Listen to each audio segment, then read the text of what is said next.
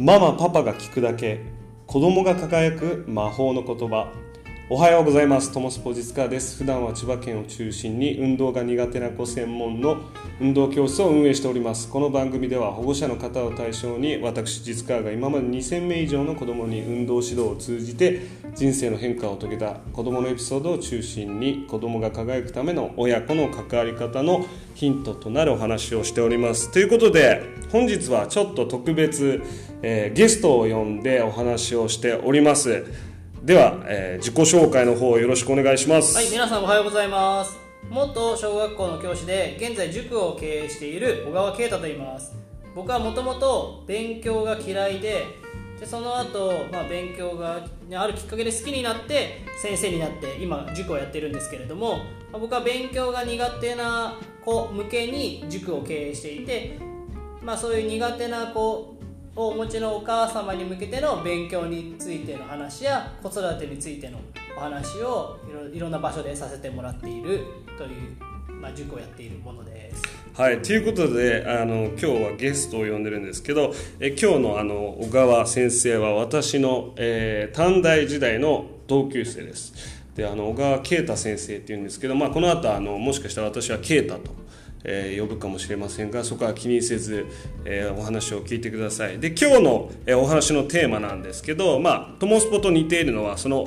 運動がね、えー、トモスポの場合は苦手とか嫌いとかいう子を、まあ、メインに教えてる。だけどもまあその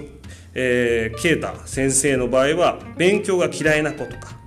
を中心に教えてるということで勉強が嫌いな子に対しての、えー、ご自宅でのねアプローチとかもしくは勉強が嫌いな子が好きになるためにはどのようなステップを踏んでいけばいいのかなっていうところを、えー、啓太先生に聞いていきたいなと思いますんでどういうふうに教えてってあげると勉強って嫌いから好きになるのかちょっと教えてほしいです。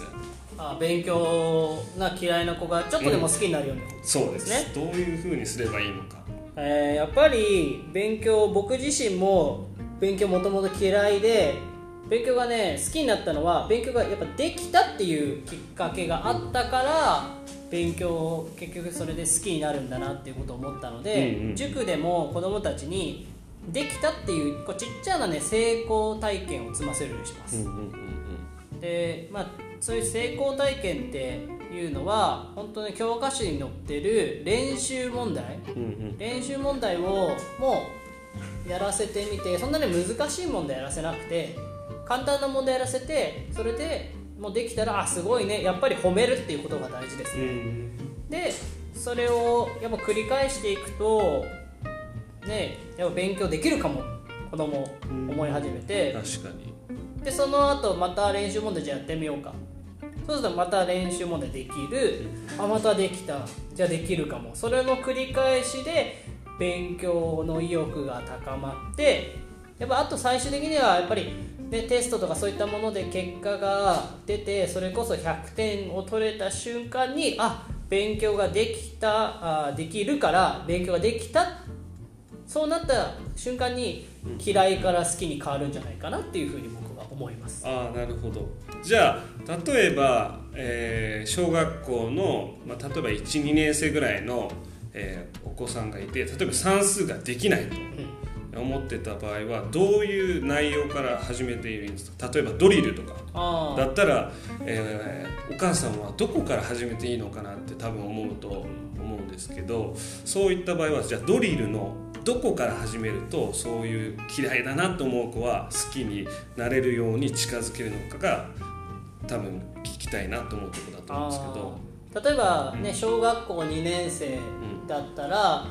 えー、まあ本当ドリルの最初の方はねその前の楽器の復習とか、あとは1年生の復習とかそういったところがあると思うのでまずはそこをやらせる。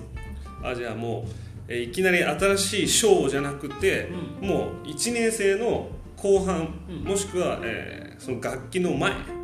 の内容からなんとなく知ってるみたいな場所からやってあげてもいいっていう。そうですね。まあもう多分子供的には一学年下のところをやるっていうだけであそんなの簡単だよって言ってやっぱね簡単だよって思うところって簡単に子供自身もできるので、うんうんうんまずそういったところをやっていく。で意外にねそういうところやらせてみるとなんで簡単だよって言いながらもできてない部分があるので そこに苦手だったヒントが隠されてるのでそこを紐解いてあげると、ね、苦手だった部分を解消できて苦手が得意になるかもしれない。うんうんうんうん